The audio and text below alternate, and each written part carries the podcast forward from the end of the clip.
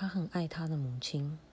当他说起她，她漂亮的眼睛就像精密的蓝宝石，闪烁着五彩缤纷的光。他连眨眼都必须小心翼翼，生怕一不小心就会成为迷失的银河。他的眼里是天寒地冻，但藏着春暖花开。连这般模样都叫我屏息。我想起每次当我提起我的家人，他都会沉默，随后露出一个逞强的笑容。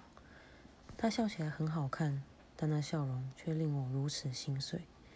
那时的我还不明白，他的身体里不该存放这么多悲伤因子。他要和所有锦绣年华的孩子一样，享受青春的挥霍和烂漫。他的世界应该明媚花开，他不能是个不被祝福的孩子。他的灵魂该被深爱着，可是偏偏他却遭遇生命艰涩的难题，一个人。孤立无援，我没有办法想象失去亲人的苦痛，那肯定是撕心裂肺都不足形容。如果我能再为他种下一百零一棵樱花树，也不会是他在树下守候许久的那棵。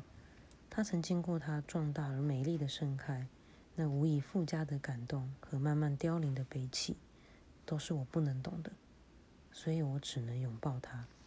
我只能拥抱他，我只能这么对他说：如果没有人能接住你的渲染语气，那你来我身旁，我会听你的故事，沉醉在你心里那片宁静的湖畔。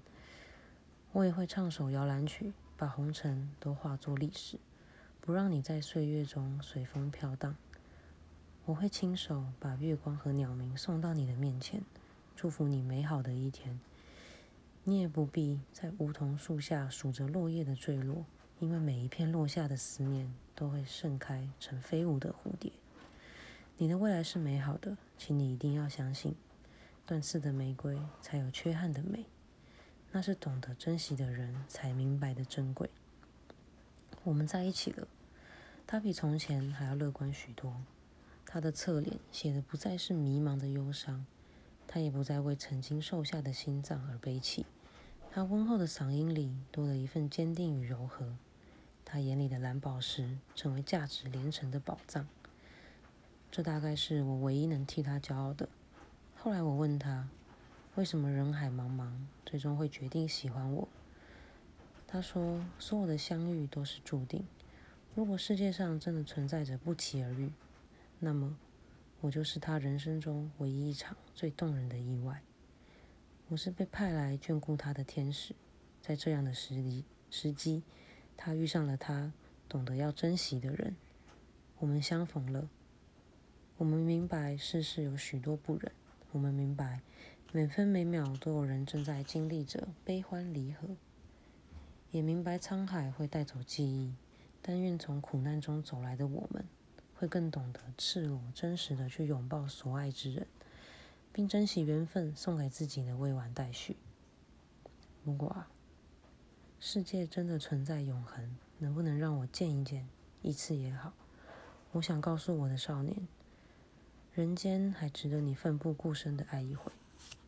我的少年，虽然世界使你尖锐，让你武装成带刺的玫瑰，但我明白你隐晦的温柔。我愿意耐心触碰你的刺，用爱来柔软它。